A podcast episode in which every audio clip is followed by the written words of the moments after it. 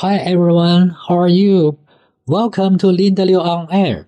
I'm Peter Zhang, a Chinese patent attorney at Linda Liu and Partners. Today's topic is donation doctrine in China's patent litigation.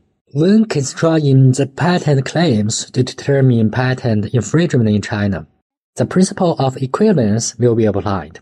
That is, the protection scope of a patent right is not only determined by the technical features recorded in the claims, but may also be determined by equivalent features. Therefore, the protection scope may be wider than the scope of the written claims when determining the protection scope of the claims in China.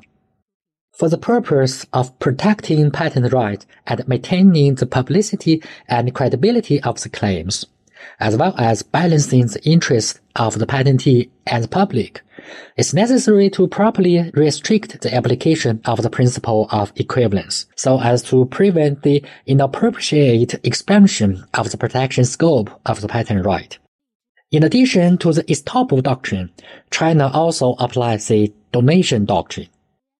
According to relevant judicial interpretations, for technical solutions, that are only described in the description or drawings, but not recorded in the claims, the People's Court should not support the inclusion of the technical solutions in the scope of patent protection by the right holder in the patent infringement dispute case.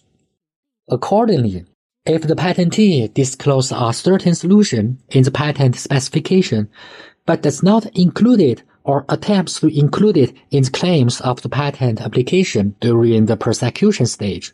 The solution is deemed to be donated to the public, and after the patent application is granted, the patentee shall not attempt to reincorporate it into the protection scope of the claims through the principle of equivalence when enforcing the patent right.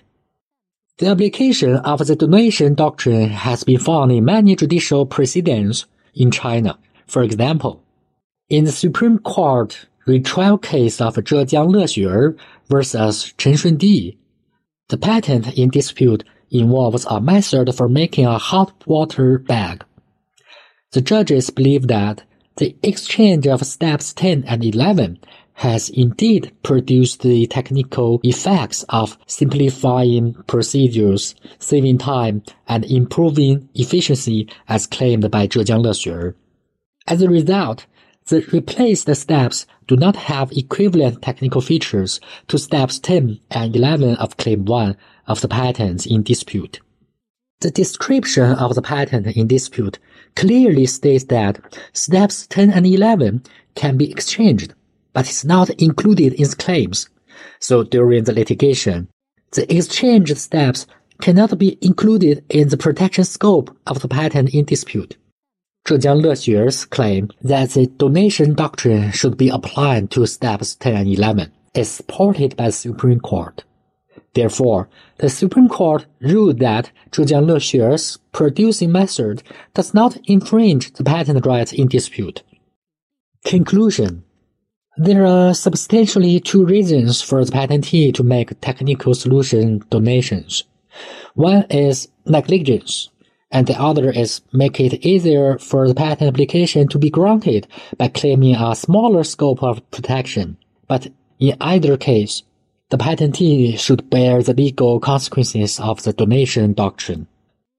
Thus, when drafting the patent, it's necessary to incorporate all possible technical solutions into the scope of protection.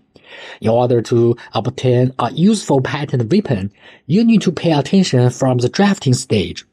First, we should use precious wording as much as possible. Highlight the innovation points that need to be protected and establish the widest possible scope of protection. Second, when drafting the patent applications, the drafters often refers to the specific product design and are limited by it but the experienced patent drafters will consciously overcome the influence of specific product design so as to take into account various possible design ideas and form the largest possible scope of patent protection. Last but not at least, we will pay special attention when narrowing the claims in the prosecution stage not to abandon the valuable protection scope. That's all for today's topic. Hope you'll find it helpful. This is Peter Zhang. See you next time.